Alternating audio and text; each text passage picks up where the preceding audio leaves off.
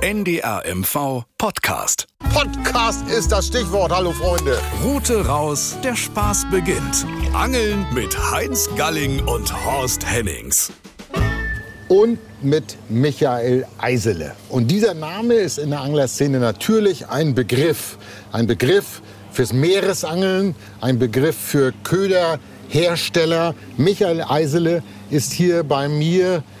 Herzlich willkommen, Michael.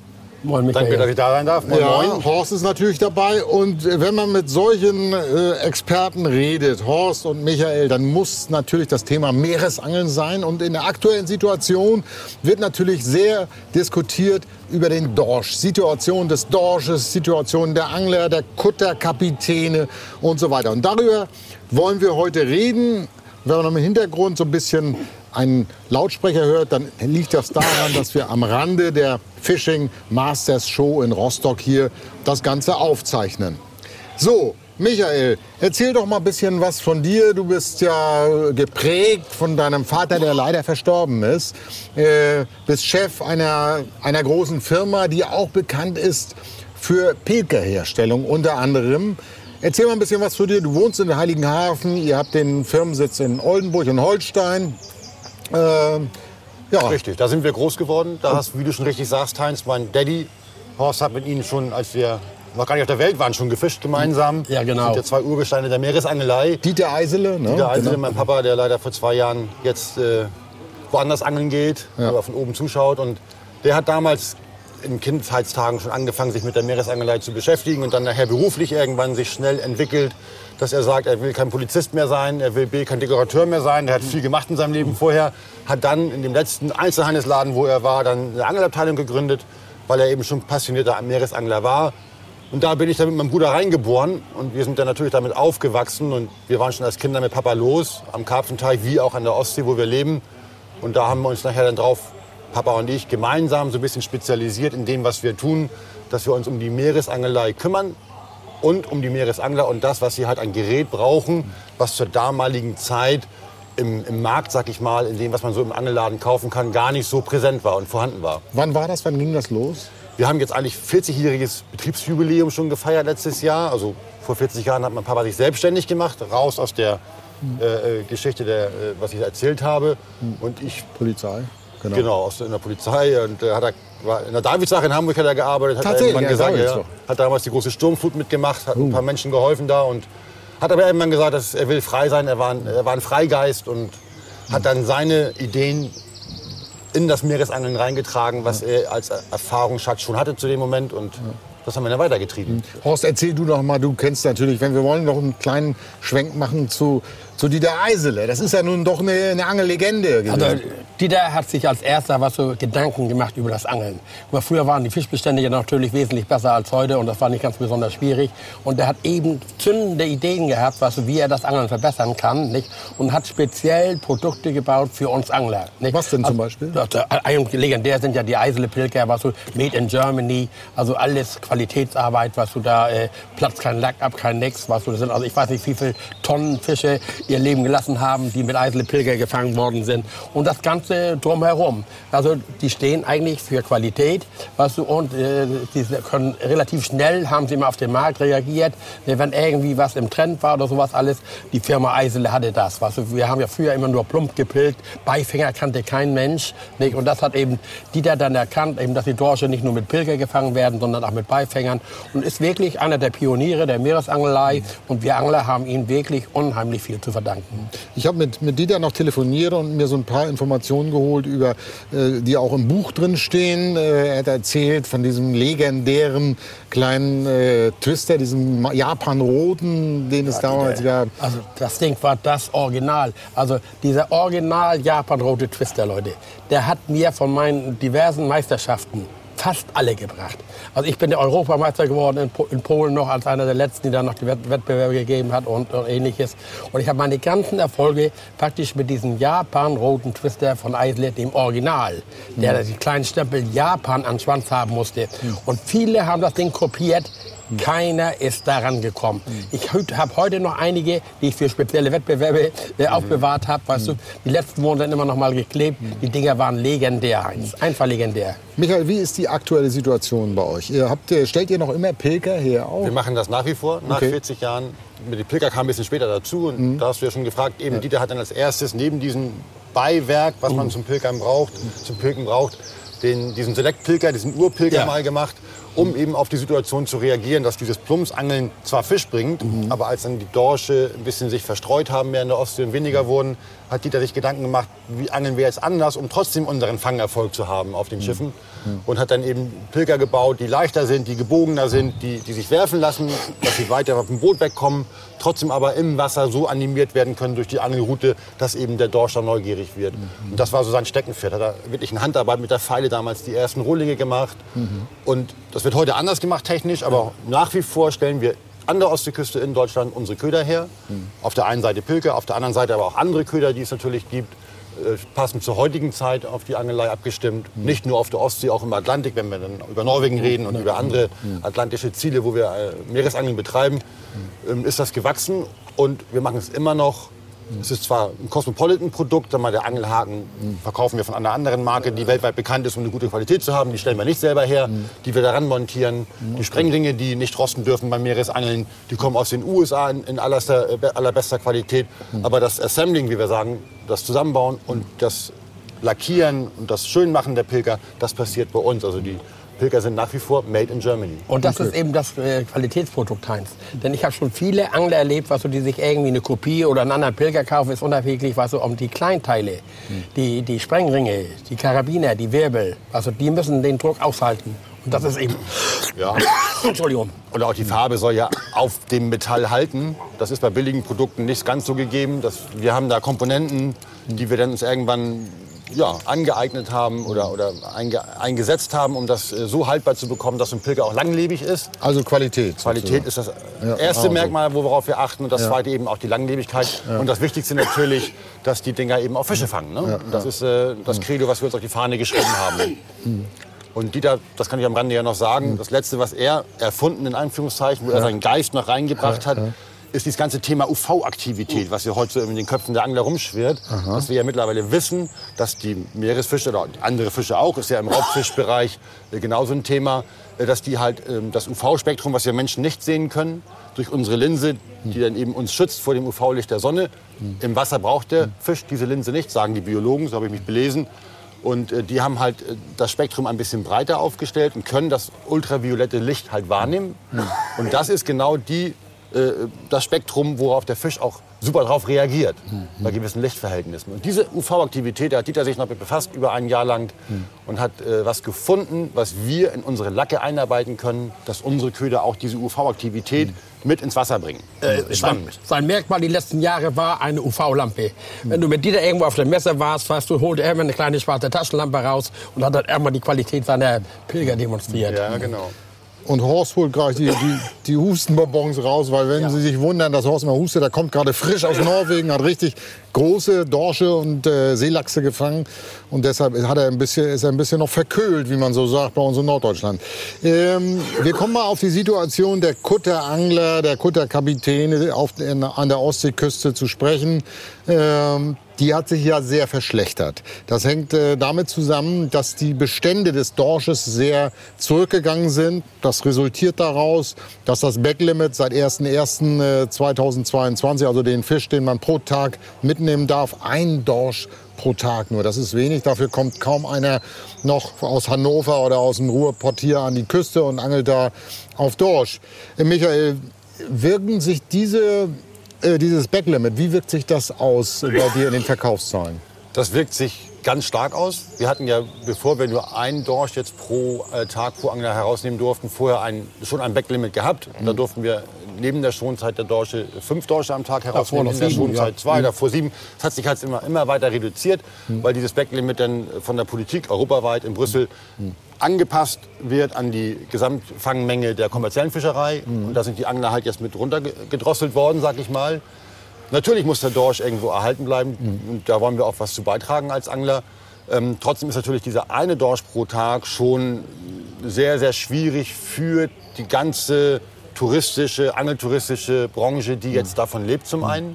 Aber auch natürlich für den Angler, der sich motivieren soll, dann ähm, für diesen einen Dorsch loszufahren. Aber, ja. Wir haben hier auf der Messe beispielsweise, Entschuldigung, kannst gleich weiterreden, den Lothar Schlicker getroffen. Der hat hier gleich nebenan, hier neben dem äh, Traditionsschiff hier liegen, sein Kutter Storko, daneben die Moree. Das sind alles Kutter, die kurz vor der Aufgabe stehen. Die wollen ihre Kutter verkaufen und äh, die Branche ist vor dem Aus. Ne? Die, Im Grunde genommen, du kannst- hast ja gerade gesagt, dass der Burg Starken einer der letzten Kutter auch schon aufgegeben Ja, hat. jetzt ne? habe ich gerade gehört, ganz aktuell ist die Silberland wahrscheinlich äh, verkauft. Oder nicht wahrscheinlich, ich weiß das jetzt. Und in Hallinghafen hat sich genauso entwickelt. Also an allen Häfen der deutschen Ostseeküste. Ich glaube, in Polen war es vorher schon dramatischer, weil dieses Backlimit in Polen vorher schon gegolten hat und jetzt sogar ein Null-Catch in Polen herrscht. Das heißt, Ostsee rauf, Ostsee runter. Soweit wir das beurteilen können, stirbt leider diese Kutterangelei, wie du sagst, Heinz, wo jetzt eben viele Menschen auf ein Schiff steigen und rausgefahren sind, um das zu betreiben, das stirbt aus. Ja. Das ist eh eine Sache, ein Generationswandel hat da auch stattgefunden. Die alteingesessenen Reedereien mit ihren Kapitänen, ähm, die haben auch schwer Nachfolger gefunden. Weil die Perspektive halt schwer zu beleuchten ist. Für eine junge Generation kann ich davon, davon irgendwann noch leben, meine Familie ernähren. Und jetzt mit diesem Backlimit ein Fisch ist das natürlich, ich will jetzt nicht sagen, der Gnadenschuss, aber es macht das natürlich nicht einfacher. Nein, und die haben ja immer erschwerte Auflagen gekriegt. ne? Die mussten ja ständig ihre Boote erneuern. äh, Natürlich, die Sicherheit steht da auch im Vordergrund, nach europäischem Recht. Das, die haben also von allen Seiten eigentlich Steine im Weg gerollt bekommen. Das ist so, ja. Horst, äh, du bist ja an der, ganz nah dran an der, an der Szene. Du gibst ja auch Kutterseminare, warst äh, unterwegs. Wie, reagiert, wie reagieren die letzten Kutterkapitäne? Was machen die? Was gibt es Alternativen? Ja, ja, das, pass auf, es ist ja so, es ist ja nach wie vor, Heinz, ein einmaliges Erlebnis. Ne? Wenn du so einen Tag auf der Ostsee im Kutter verbringst mit gleichgesinnten Anglern, und es ist ja nicht so, dass es keine Fische mehr gibt. Die Ostsee besteht ja nicht nur aus der Dorschangelei, wir haben Makrelen, wir haben Wittlinge, wir haben einen wahnsinnigen Plattfischbestand. Ich habe jetzt gerade vor zwei Wochen ein Kutterseminar gehabt mit 24 Teilnehmern. Den habe ich von vornherein gesagt, Leute, auf Dorsch brauchen wir gar nicht angeln. Wir angeln gezielt auf Plattfisch. Und jeder hatte sein Erfolgserlebnis. Ne? Die haben alle wunderbare Schollen mit nach Hause genommen. Also wirklich die, die, die wohlschmeckendsten Plattfische, die wir haben. Ne? Und jeder hatte ein, zwei, die hatte ja mehrere Fische an der Angel. Und das war ein Erlebnistag auf dem Meer, was du äh, mit mit der frischen Luft. Ne? Die Leute geben wahnsinnig viel Geld aus, gehen ins Fußballstadion oder sonst was alles, was so ein, so ein Kutterkapitän, der jetzt für 50 Euro die rausschippert, das ist eine schwimmende Gaststätte. Sie können einen hohen Kaffee trinken, sie können ein Getränk zu sich nehmen, sie werden gut verpflegt. Das ist ja nicht mehr wie früher, dass wir sagen, so halbwegs Alkoholfahrten sind. Das sind einfach Erlebnisfahrten und die Kapitäne stellen sich drum um. Die wenigen, die überlebt haben, Heinz, ne? was denen natürlich fehlt, ist der Tagestourismus. Nicht? Und das ist ja natürlich auch für die Industrie, so für Michael, die groß geworden sind mit Pilgerverkauf, die müssen sich jetzt natürlich mehr auf das Norwegen-Geschäft und ähnliches konzentrieren. Aber auch auf der Ostsee, was du sagst, ähm, ist ja die Artenvielfalt doch immens. Je nach Jahreszeit dürfen wir ja äh, viele andere Fische auch entnehmen und angeln. Und ähm, Hering, ein Dorsch, Makrele, Hering, Hornecht, Makrele. Plattfische, was, ne, Meerforellen schwimmen da rum und so weiter. Ja. Wir haben sehr viele Seelachse in der Ostsee gehabt die letzten Jahre. Weil keiner weiß, das hängt ja alles auch zusammen mit dem Biotop Ostsee. Ne? Das, äh, Das ist die welche Frage. Fischart fühlt sich wohl, Ja. kann sich vermehren. Woran mag, mag das liegen, dass die Dorschbestände so zusammengebrochen sind? Was, was schätzt ihr da? Woran? Also es gibt viele Theorien. Die, die Wissenschaft sagt das eine, die Angler sagen das andere, die Kutterkapitäne sagen noch etwas anderes. Ich glaube, die Gemengelage aus allem ist dann nachher die Wahrheit. Es ist eine kommerzielle Fischerei, die übertrieben worden ist. Wir Angler haben auch Fische rausgenommen. Ähm, viele sagen aber auch, der Meeresraum Ostsee, der lebt ja auch irgendwo von dem Wasseraustausch mit dem Atlantik, mit der Nordsee. Salzhaltiges Wasser? Das, das Salzgehalt spielt eine Rolle, die Temperatur spielt eine Rolle, die sich ja erhöht, das wissen wir ja alle. Ja, und ich So, glaube auch, die, was diese Folge, der Dorsch braucht ja eine gewisse Temperatur, um zu leichen. Natürlich, Und ja. die Heringe leichen immer früher. Was und diese Heringslarven waren natürlich die Grundnahrung wieder für die Das Dorsche. Gleichgewicht muss auch stimmen ja, ja, zwischen ne? Hering und Dorsch, weil die sich dann gegenseitig fressen. Und wer Überhand gewinnt, der gewinnt nachher auch dann in der Population. Genauso, ein Thema ist noch groß, das weiß ich, das wird aber nie offiziell irgendwo ergründet. Kann es vielleicht auch nicht. Das sind ja in einem Binnenmeer die Nitrateinflüsse vom Land, die, ähm, wie man weiß, ähm, ja auch größer geworden sind in den letzten Jahren. Und alles zusammen, das Resultat liegt auf dem Tisch. Die Dorsche sind definitiv sehr de dezimiert. Und die Wasserqualität ist wirklich schlechter geworden, denn wir haben jetzt jedes Jahr große Fischsterben an der Küste, mit das sogar Meerforellenfische und so, ja, und solche Rollen, die, die dann, die dann ja. normal wegschwimmen würden, wenn da irgendwo Sauerstoff ist. nicht? Und die liegen nachher, also ich habe Videos gesehen, Heinz, also das ist grausam, was da an Plattfischen, an Meerforellen an einigen Tagen, was so, das ist ja dieser Einige sagen auch, die fangen Dorsche, aber die sind sehr, sehr hungrig, äh, weil sie einfach vielleicht auch im natürlichen Lebensraum nicht genug Nahrung finden. Da will ich jetzt keine schwarzen Peter verteilen, aber natürlich, wenn ein Schleppnetz über den Ostseegrund rauscht, dann wissen wir, was mit dem Lebensraum passiert. Und da ist nachher keine Nahrung mehr da für die Fische, die nachrücken. Also bleiben die Fische weg. Du hast ja kaum noch Kraut am Pilger. Das, ist, das sind die Dinger, die Ostsee ist quasi platt gebügelt. Ne? Nun hat dieses Problem der Dorsche in der Ostsee ja auch seine Effekte, was den Angeltourismus anbetrifft. Denn äh, Horst war gerade in Norwegen. Äh, Michael, Ich war parallel mit Horst oben letzte wart- Woche. ja, Aber nicht im gleichen Camp, aber wir haben ja, äh, beides. ähm, Norwegen boomt, ne, Horst? Absolut. Also die Leute sind ausgehungert, Heinz, und die, die guten äh, Anlagen, die sind ausgebucht. Also der Reisetourismus nach Norwegen, also für viele ist das ein Highlight. Es hat sich ja so entwickelt. Guck mal, früher sind die Gruppen gezielt bei uns an die Küste gekommen, um in Dorsche zu angeln. Dann sagen einige, es lohnt gar nicht mehr. Wir fahren jetzt lieber dafür ein Jahr, und, äh, bleiben wir zu Hause, fahren alle zwei Jahre nach Norwegen. Oder einmal öfter auch. Ne? Einige sagen, Ja, wir machen genau. unsere Herrentour-Woche nach Norwegen und das lange Wochenende an der Ostsee verlagern wir jetzt vielleicht ans Gelbe Riff, also nach, nach Dänemark oder eben sogar nach Norwegen. Ihr bietet auch solche Fahrten an? Ihr organisiert Ja, das, das auch? machen wir von Haus aus immer schon Was macht ihr? Was macht, wie muss man sich Wir, das vorstellen? wir wollen einfach mit Anglern äh, am Wasser sein. Das machen wir auf der Ostsee genauso wie auch in Norwegen. Und da organisieren wir auch Touren, wo Leute sich äh, einklinken können und dann mit uns in Norwegen fischen gehen. Ihr habt ja jetzt gerade eine zündende Idee, ihr macht ja jetzt so eine Art Familien... Äh, Ja, das haben wir jetzt für nächstes Jahr ausgeschrieben, mal was Neues ausgedacht. Dass wir sagen, nicht nur Männergruppen, die dann fischen gehen und ihren, ihre- ihren, ihren Fisch des Lebens fangen wollen, auch ein bisschen Filet mitnehmen nach Hause, sondern wir wollen mal Papa und Kind oder Opa und Enkel. So eine Tour äh, machen wir im nächsten Jahr. Und es ist auch schon, glaube ich, schon gar kein Platz mehr frei. Aber das Das ist auch ein eine Top-Revier, tolle wo ihr Idee. hinfahrt. Ich kenne das, weißt du, und das ist Wo ist also das denn? wirklich. Bitte? Wo ist das genau? Das ist, ähm, ähm, Mittelnorwegen. bei, ja, ja, bei, bei Sven Gust, also Nordflatanga. Genau, in Flatanger. Und äh, da ist das Camp, haben wir ausgewählt. Ähm, noch an einem Tag auch mit dem Auto erreichbar, dass nicht alle fliegen müssen, wenn das nicht zu weit nördlich liegt. Aber so ein geschütztes Angelrevier, wo wir eben auch dann mit Kindern in die Boote steigen können und im geschützten Gebiet auch dann eine Artenvielfalt finden für die Kinder auch. Ne? Da, dazu kann ich noch sagen, Michael, ich bin da ja schon gewesen, habe da schon gefischt. Ja. Und wir haben natürlich beim Meeresangeln auch mal Tage gehabt, du, wo man einfach nicht rausfahren sollte. Ja, und hatten dann alternativ, haben wir da an einem See gefischt. Ja, mal. und ich habe einen der ersten Lachse, ich bin, weiß ich, wie oft in Norwegen gewesen zum Lachsfischen, gezielt zum Lachsfischen, bin immer Schneider nach Hause gegangen. Und bei diesem Schlechtwettertag habe ich da einen Lachs geangelt. Weißt du, das ist für mich ein Highlight. Genau in der Anlage, in der du deine Familien Da läuft ein Fluss drauf und da hast du dann mit der Fliege gefischt. Nein, nein, also geblinkert? Fliegenfische ist so nicht mein Ding. Weißt du, ich habe da mit einem Spinner geangelt, wir hatten ein paar kleine Meerforellen und dann habe ich einen bisschen größeren Blinker genommen Ja. und habe auf einmal gedacht, ich stenne. Weißt du, Okay. Lachsbiss ist ja was anderes, weißt Ja. du. Also von Land aus dann einfach geblinkert Genau. und dann hast du da Erfolg gehabt. Ja. ja, guck mal, das ist auch eine gute Alternative. Michael, du hast es eben angesprochen. In Norwegen hat jeder die Chance, den, den Fisch seines Lebens zu fangen. Den Fang des Lebens, das ist ein Titel eines Buches von Martin Liebetanz. Da stehen tolle Geschichten drin, auch unter anderem von Horst, äh, wo er dabei war, wo die vor Island einen riesigen Heilbutt gefangen haben, wo er mitgeholfen hat. Aber du, du hast ja auch den, den Fisch deines Lebens gefangen und, und äh, bist ja einer, der einen Weltrekord Dorsch gefangen hat. Und das müssen wir jetzt noch mal erzählen, diese Geschichte. Erzähl mal erstmal, äh, wie schwer war dieser Dorsch? Wie lang war der und wo hast du den gefangen? Das kann ich ganz kurz beantworten. Der war 1,60 Meter lang, war 47,025 Kilo, also über 100 englische Pfund. Das ist so ganz, ganz, ganz lustig daran. Und das war ähm, in, auf Soröa, einer Insel nördlich der Lofoten, also kurz vor Nordkap kann man sagen. Dort, wo halt der Skrei in den Frühjahrsmonaten äh, an die Küste kommt, um sich da aufzuhalten, um Babys zu kriegen, sich wieder dick zu fressen, bevor die wieder in die Barentssee abhauen. Der Sky ist ein Winterdorsch, ne? der kommt rein, der hat besonders festes Fleisch. So Ne? muskuläres super. Fleisch, weil er halt sehr weite. Wege geht. Ne, wir haben festgestellt, äh, dass die Dorsche, die dann dort gefischt werden, teilweise über 1000 Kilometer geschwommen sind. Und die müssen auch wieder zurück. Und das machen die jedes Jahr. Und dadurch haben die natürlich sehr muskuläres Fleisch und sehr wohlschmeckend. Bisschen Delikatesse und ja, so ein Fisch des Lebens, den ich da, äh, da erbeuten durfte. Mein Papa hat immer von einem 50-Fünder geträumt. Wir waren ja ganz oft im Leben gemeinsam da oben. Er hat dran vorbeigeangelt. Er hat große Fische gefangen, gar keine Frage.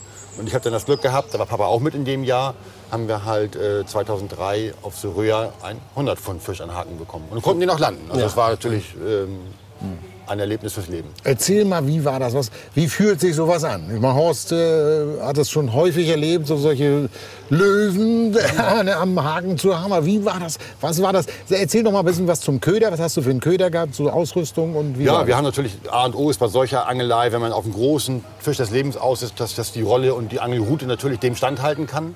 Und wenn ich dann gezielt auf Dorsche, anders als auf dem Heilbutt oder auf dem großen Seelachs gehe, dann habe ich auch andere Köder, die ich einsetze. Bei mir war es an dem Tag so, dass wir alle Köder schon durch hatten, hat aber nichts gebissen den Tag. Das war ein Wetter ohne Drift des Bootes, also wenig Wind. Wir ne? standen auf dem Punkt und es war die Sonne hat geschienen, wir hatten schon verbrannte Nasen und eigentlich war das kein Tag, wo man angelt, sondern eher Skat spielt im Angelcamp.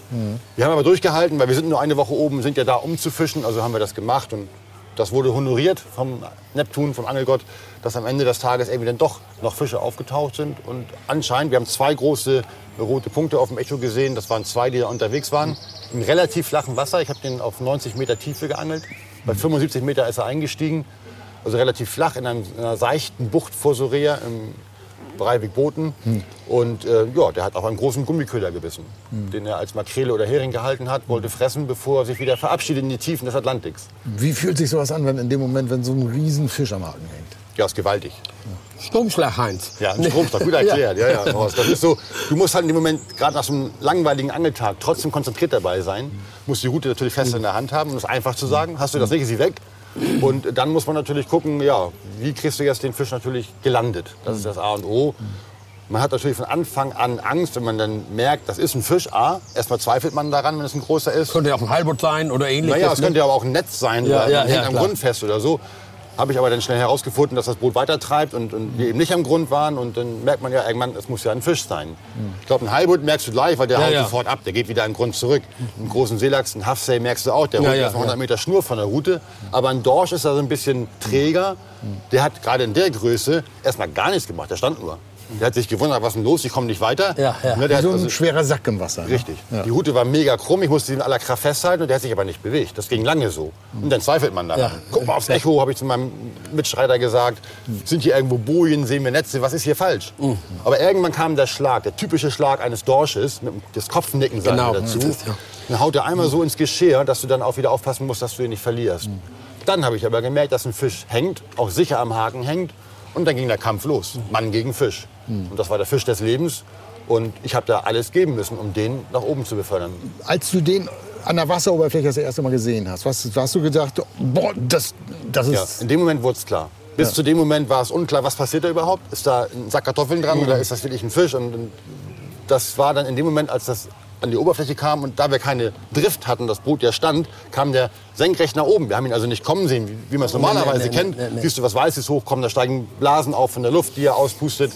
Und äh, der kam unterm Boot hoch, machte das plopp neben dem Boot und da lag da so ein Karenzmann, der so groß war wie ein Mensch. Und äh, das war dann schon erschreckend. Und dann die, die, dieser Augenblick, ne, Ja, wo da oben ist, unglaublich. dieses Glücksgefühl, das kannst du nur als Angler haben. Was du, die, die, Entspann die Spannung, die am Punkt von allen abfällt, auch die Mitangler fiebern ja mit. Ja, natürlich. Ne? Das ist Hammer.